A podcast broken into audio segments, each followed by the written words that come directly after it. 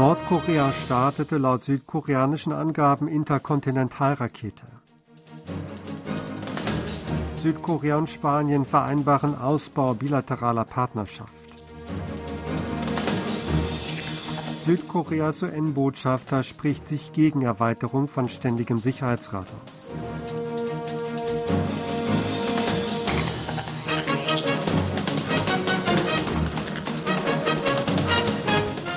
Nordkorea hat heute eine ballistische Interkontinentalrakete ICBM abgefeuert. Der Vereinigte Generalstab Südkoreas JCS teilte heute mit, dass gegen 10.15 Uhr der Start einer ballistischen Langstreckenrakete durch Nordkorea vom Gebiet Sunan in Pyongyang aus in Richtung Osten entdeckt worden sei. Die Rakete flog schätzungsweise 1000 Kilometer weit und erreichte eine Höhe von etwa 6100 Kilometern. Die Geschwindigkeit wurde auf Macht 22 geschätzt. Zuletzt hatte Nordkorea am 3. November eine ICBM des Typs Hwasong 17 ohne Erfolg getestet. Die Rakete war damals schätzungsweise 760 Kilometer weit geflogen und hatte eine Höhe von etwa 1920 Kilometern erreicht. Nordkorea soll heute allem Anschein nach eine ICBM desselben Modells gestartet haben. Angesichts des heutigen Abschusses einer ballistischen Interkontinentalrakete durch Nordkorea hat Präsident Yun Song-yeol angeordnet, Maßnahmen für die Verstärkung einer erweiterten Abschreckung gegen Pyongyang umzusetzen. Zugleich fordert er nach Angaben des Präsidialamtes die gemeinsame Verteidigungsbereitschaft mit den USA sowie die trilaterale Verteidigungszusammenarbeit mit Washington und Tokio zu verstärken. Jun habe zudem angeordnet, in Kooperation mit den USA und der internationalen Gemeinschaft Gegenmaßnahmen im UN-Sicherheitsrat und Sanktionen gegen Nordkorea voranzutreiben sowie entschiedene Kritik zu äußern. Die USA haben angesichts des ICBM-Tests durch Nordkorea in Aussicht gestellt, alle für die Sicherheit des eigenen Festlandes, Südkoreas und Japans notwendigen Maßnahmen zu treffen. Die Sprecherin des Weißen Hauses, Adrian Watson, sagte, der heutige ICBM-Start sei eine unverschämte Verletzung von Resolutionen des UN-Sicherheitsrates. Zudem sorge dies für Spannungen und Gefahren, die eine Instabilität angesichts der regionalen Sicherheitslage verursachten. Washington fordere alle Staaten auf, solche Verstöße zu verurteilen. Nordkorea solle zudem für aufrichtige Verhandlungen an den Verhandlungstisch zurückkehren. Die Tür für Diplomatie sei zwar nicht geschlossen, Pyongyang solle allerdings seine Aktionen, die für eine Destabilisierung sorgten, unterlassen und sich für diplomatische Zusagen entscheiden, hieß es. Das US-Verteidigungsministerium hat Südkorea über die mögliche Reaktion der USA für den Fall eines Atomwaffenangriffs durch Nordkorea informiert. Wie das südkoreanische Verteidigungsministerium am Freitag mitteilte, befand sich der stellvertretende Leiter des Büros für Nuklearpolitik und Schutz gegen Massenvernichtungswaffen, Richard Johnson, in Seoul, um die entsprechenden strategischen Dokumente der USA zu erläutern. Darin sei auch die Warnung enthalten, dass ein nordkoreanischer Angriff mit Atomwaffen das Ende des Regimes von Kim Jong-un bedeute, hieß es. An dem Treffen mit Johnson im Verteidigungsministerium nahm unter anderem auch der Leiter des Büros für Verteidigungspolitik H.D. Bung teil. Johnson bestärkte den Angaben zufolge Washingtons Entschlossenheit, Südkorea mit der ganzen Bandbreite der militärischen Fähigkeiten der USA einschließlich Nuklearwaffen zu verteidigen. Präsident Yun Song-yeol und Spaniens Premierminister Pedro Sánchez wollen die bilaterale Zusammenarbeit im Spitzenindustrie- und Bausektor ausbauen. Auf einer gemeinsamen Pressekonferenz im Anschluss an ein Gipfeltreffen in Seoul sagte Yun, er und Sanchez hätten vereinbart, die Kooperation in zukunftsorientierten strategischen Industriebranchen, darunter E-Auto-Batterien und erneuerbare Energien, auf Regierungsebene weiterhin zu unterstützen.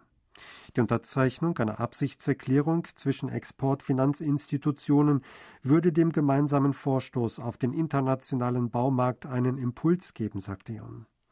Angesichts der russischen Invasion in die Ukraine habe er mit Sanchez vereinbart, zusammen mit ihren Alliierten für den Wiederaufbau und die Wiederherstellung von Frieden und Stabilität in der Ukraine die notwendige Hilfe zu leisten, hieß es.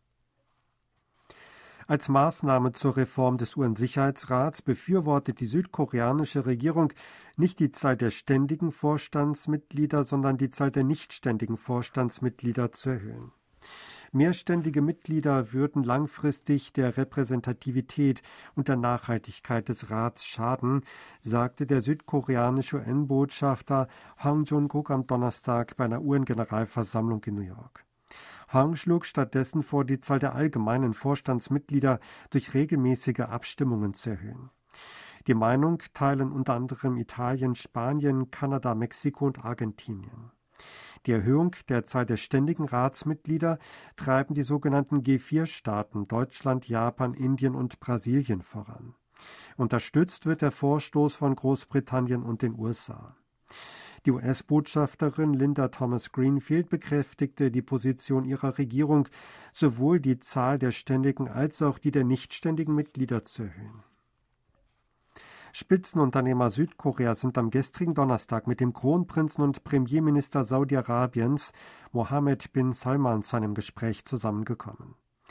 Wie aus informierten Kreisen verlautete, hätten die Vorsitzenden der führenden Unternehmen, wie der Präsident von Samsung Electronics Lee Jae-yong, der Präsident der SK-Gruppe Chae Tae-won sowie der Präsident der Hyundai Motor Group Chong Il-son an dem Gespräch teilgenommen.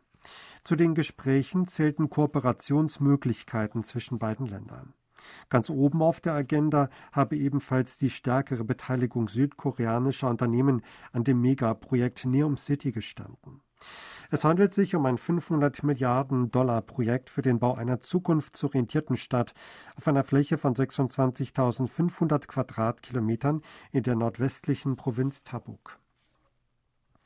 Im Rahmen seiner Untersuchungen zur tödlichen Massenpanik in Seoul vor knapp drei Wochen hat ein Sonderermittlungsteam der Polizei die Leiterin des Bezirksbüros Yongsan befragt. Bei der Tragödie bei Halloween-Feiern im Vergnügungsviertel Itaewon des Stadtteils Yongsan kamen mehr als 150 Menschen ums Leben. Die Bezirkschefin Park Yong erschien am Freitag im Ermittlungsbüro der Seouler Polizei. Vor Reportern sagte sie, dass sie auf die Fragen der Ermittler ernsthaft antworten wolle. Park steht unter anderem im Verdacht, gegen die Sorgfaltspflicht verstoßen zu haben. Ihr wird vorgeworfen, nicht die angemessenen Sicherheitsvorkehrungen am Tag der Katastrophe getroffen zu haben. Auch wird Park fahrlässige Tötung vorgeworfen. Sie unterliegt einem Ausreiseverbot der Polizei. Die offizielle Anfeuerungstruppe der Fußballnationalmannschaft The Red Devils will die abgesagte Straßenanfeuerung während der Weltmeisterschaft in Katar doch noch verwirklichen. Die Anfeuerungstruppe teilte am Donnerstag mit, zu diesem Zweck habe sie bei der Stadt Seoul die Genehmigung für die Nutzung des Kwangamun-Platzes für den Zeitraum vom 23. November bis 3. Dezember beantragt. Schätzungsweise 10.000 Menschen würden erwartet, hieß es. Der Leiter der Anfeuerungstruppe, Lee Jong-un, gab bekannt, Sicherheitsmaßnahmen ausarbeiten und ausreichend Sicherheitskräfte vor Ort stationieren zu wollen. Ein offizielles Schreiben für die Zusammenarbeit sei der Polizei sowie der Feuerwehr eingereicht worden. Wegen des tödlichen Massengedränges Ende Oktober im Solar Ausgehviertel Itaewon hatte der koreanische Fußballverband Anfang November die Straßenanfeuerungen während der WM abgesagt. Die Abschaffung von Stehplätzen in Intercity-Bussen der Provinz Gyeonggi hat am Freitag für Chaos gesorgt. 14 Niederlassungen des Transportunternehmens KD Transportation Group führten zum heutigen Freitag die Regelung ein, dass Fahrgäste unbedingt einen Sitzplatz einnehmen müssen. Betroffen sind rund 1100 Busse auf 146 Strecken. An den Bussen, die zwischen der Provinz Gyeonggi und Seoul verkehren, haben sie einen Anteil von 44 Prozent. Mit der Regelung soll für mehr Sicherheit der Fahrgäste gesorgt werden. Sie wurde vor dem Hintergrund des Massengedränges in Itaewon beschlossen. Andere Busunternehmen der Provinz hatten die Stehplätze bereits in den meisten Bussen abgeschafft. Das Ministerium für Landinfrastruktur und Transport will in diesem Monat rund 15 Busse zusätzlich einsetzen, um Problemen im Berufsverkehr vorzubeugen. Außerdem sollen 46 zusätzliche Busse auf 22 Strecken verkehren.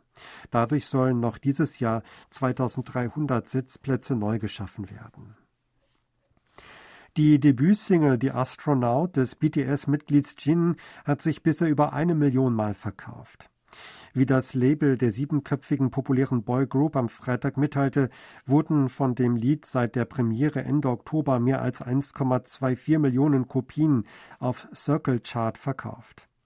Der Song ist eine Co-Produktion Jins mit der britischen Popband Coldplay. Der 29-jährige Jin ist das älteste Mitglied von BTS. Sie hörten aktuelle Meldungen aus Seoul, gesprochen von Sebastian Ratzer.